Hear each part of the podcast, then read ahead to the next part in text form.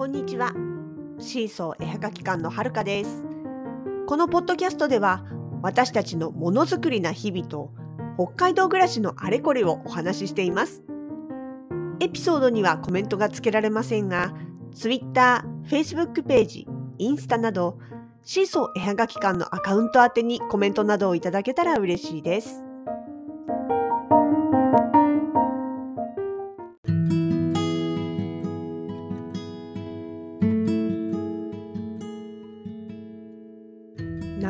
だもう10日も前の話にはなりますが北竜町のひまわりの後に行った場所苫前グリーンヒルウィンドパークとねユーラス苫前ウィンドファームというまあ呼び名でも呼ばれる場所に行ってきました。とね隣接する隣り合う苫前ウィンビラ発電所と合わせて上平グリーンヒルウィンドパークという名前が付けられているそうです。まあ、上平っていうのは苫前の、えー中にある、まあ、エリア、エリア、ん？町？の住所っていうかね、名前なんですけども、まあ、要はね、うんと、場所としては石狩から稚内まで海岸沿いを海岸沿いをずっとまっすぐに進むオロロンラインっていう国道1号線3号線があるんですよね。その稚内と石狩のちょうど中間あたりに位置するのが苫前町でして、まあ、ここですね、あの、海岸沿いの小高い広い丘の上にね、大きな風車がいくつも並ぶ風景が見られる場所なんですよ。で、私が一番最初に行ったのは、あの、北海道にまだ引っ越してきたばっかりの2000年なんですね。で、この時ちょうどね、高校時代に一緒にね、あの、エネルギー問題についてフィールドワークとかをやった友人がね、北海道に遊びに来るっていうんで、どっか行きたいとこある？って私も全然まだわかんないけどっていう話をしてたら、苫萌えにね、その風車がいっぱいあるところがあるから見に行きたいって言われたんですよ。で、私あの、正直高校の時のあのフィールドワークはそこで一つ自分の中で答えが出てしまってでそこからなんかあんまりこうなんていうのかな追ってこなかったというか追っかけてこなかったというかねっていう部分でもあったのでなんかその友達一緒にやってた友達が真っ先にその名前が出てきたっていうのがなんかちょっと不思議なというかあすごいなってちょっと感銘を密かに受けたのを覚えてるんですけど。まあまあでもね、その時に、あ、それ、そっか、そういえばそんな場所もあるんだと思って、あ、じゃあ行ってみようって言って出かけたんですよね。でね、その当時はまだ、そのウィンドファームも風車も、本当に建設真っ最中っていうことでね、あの、丘の上に上がっていくと、奥の方はもうただただ広い丘が続いてるだけっていう感じだったんですよね。実際調べてみたら一番最初の風車が稼働し始めたのが1999年の秋かな？でその後次ができてきたのが2000年明けてからみたいなところなので私たちが行ったのが2000年の夏ですから本当にまだまだスタートしたばっかりだった時期なんですよね別に知ってたわけじゃないんだけどたまたまそういう時期だったんですね。でその頃もね工事エリアの手前にはもうすでにね稼働中の風車があってでそこの風車はすぐ近くまでね行けるようになってたんですよ。で風車の近くに立って見上げてみるとね本当にブオーンブオーンってすごい大きな音を立てて風を切っていくんですよプロペラが。あれちょっと離れたところから見てるとねもうなんかあの丘の上で優雅にこうふーって風力発電がね風車が回ってるみたいななんかのどかなゆっくりとしたゆったりとしたこうね雰囲気を感じるんですけど実際はものすごい勢いで風切ってます。あのなんだろうジェットコースターみたいなっていうの？ふわっふわって音立てて風切って羽がなんかいつかすっ飛んでくるんじゃないかっていう勢いで上から下に振り降りてきますんでね結構下で見てると怖いんですよあれね。まあそんな風になっていてであとねそうそうそうそこの近くにね、まあ、工事中だったっていうこともあってあの風車のね羽がプロペラがねプロペラの羽があの横たわって置いてあったんですよ地面に。で本体に取り付けられる根元の部分一番太い部分ですよねのところはその太さの直径がね私の身長を超えてたんですよ。私今171ありますんでそれよりも全然大きかったんで、まあ、つまり180以上絶対あったと思うんですよね。根元の部分の直径が、まあ、180ないし2メーターとかあるわけですよ。いやまあそりゃそうですよね。あれだけの大きくて長い羽をねしかもその遠心力に負けないように本体の方にくっつけておかなきゃいけないものですから何かあっちゃ困る。絶対に困る。あんなもの飛んでったら絶対に困るわけですからね。そこはもう頑丈にするために太くなってるのはしょうがないんですけどちょっとでもやっぱりね目の前にして自分の背よりも高い直径と思って長さじゃないよ。直径だよ。びっくりしますよね。でそんな迫力のある風車たちのでも根元のね広い丘のところはみんな牧草地になっていてだからまあファームって名前付けられてるのは単純にその風の牧場っていうだけじゃなくて実質的に本当の牧場牛の、まあ、食べる草がねあるあの広い牧場だったんですよね。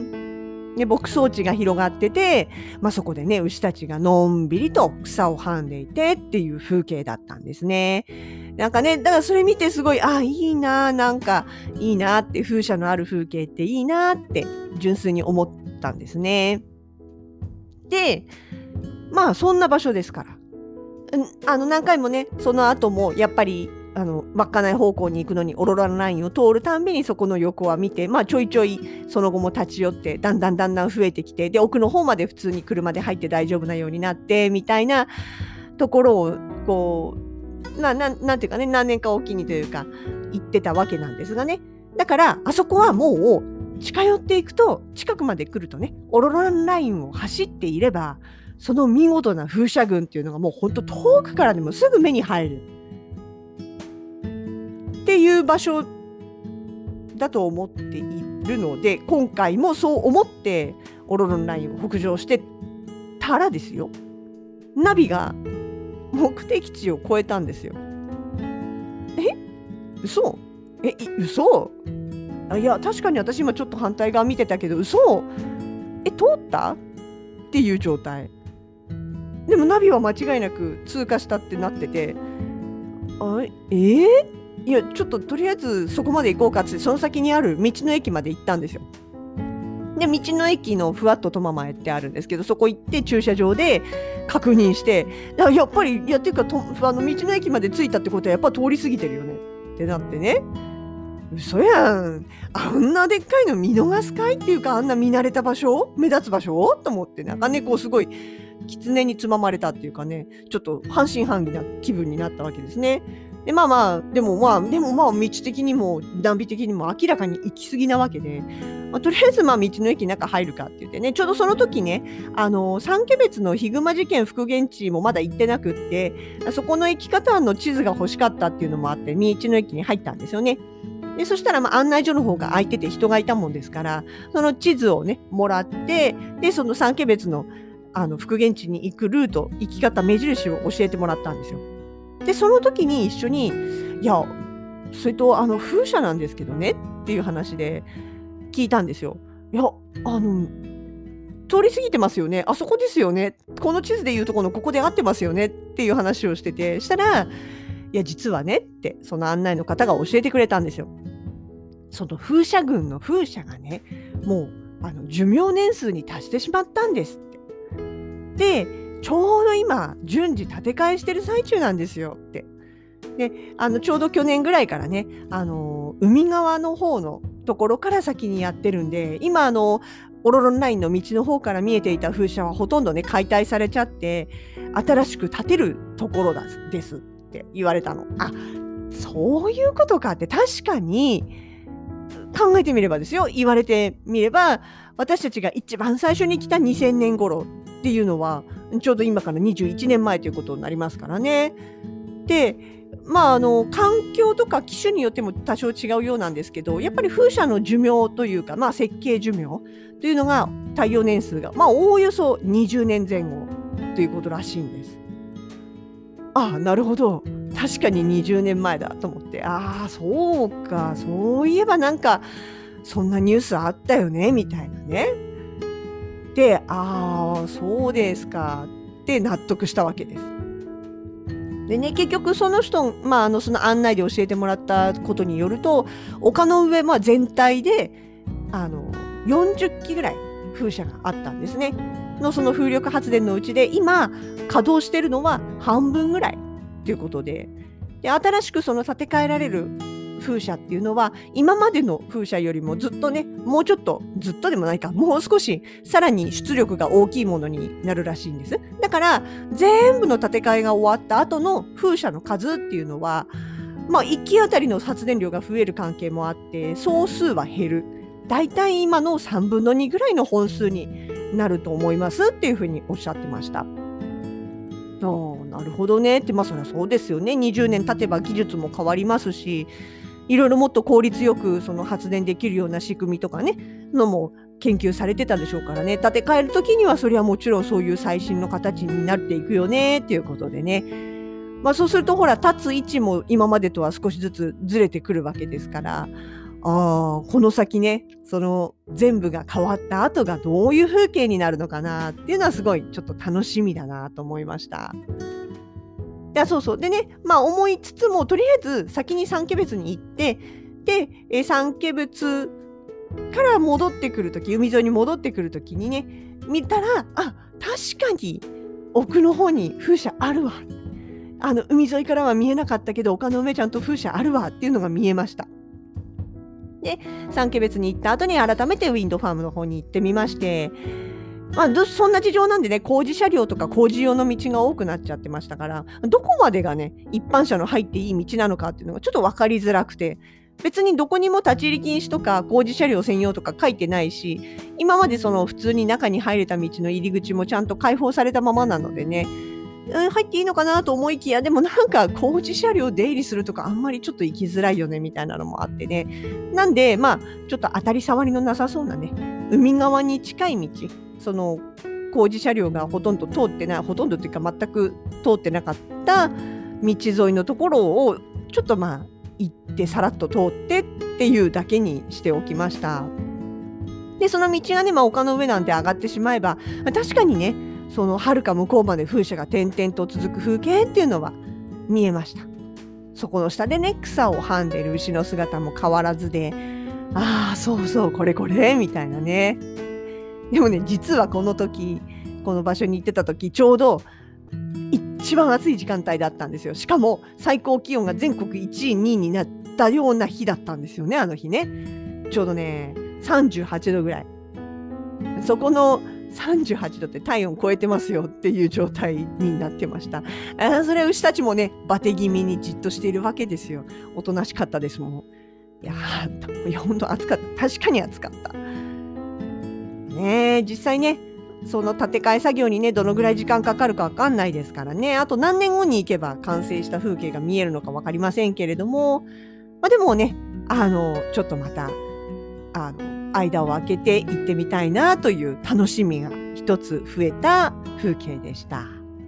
いや本当ねでも風車のある風景ってなかなか素敵ですよ。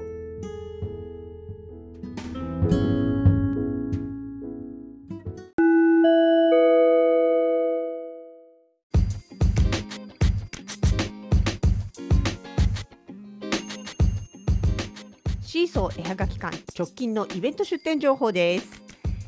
8月の21日土曜日こちらはちょっと変わったワークショップです。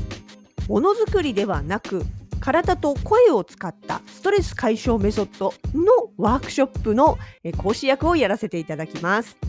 場所は札幌市中央区北1条西19丁目1の10にあります。札幌子ども専門学校様にて行います。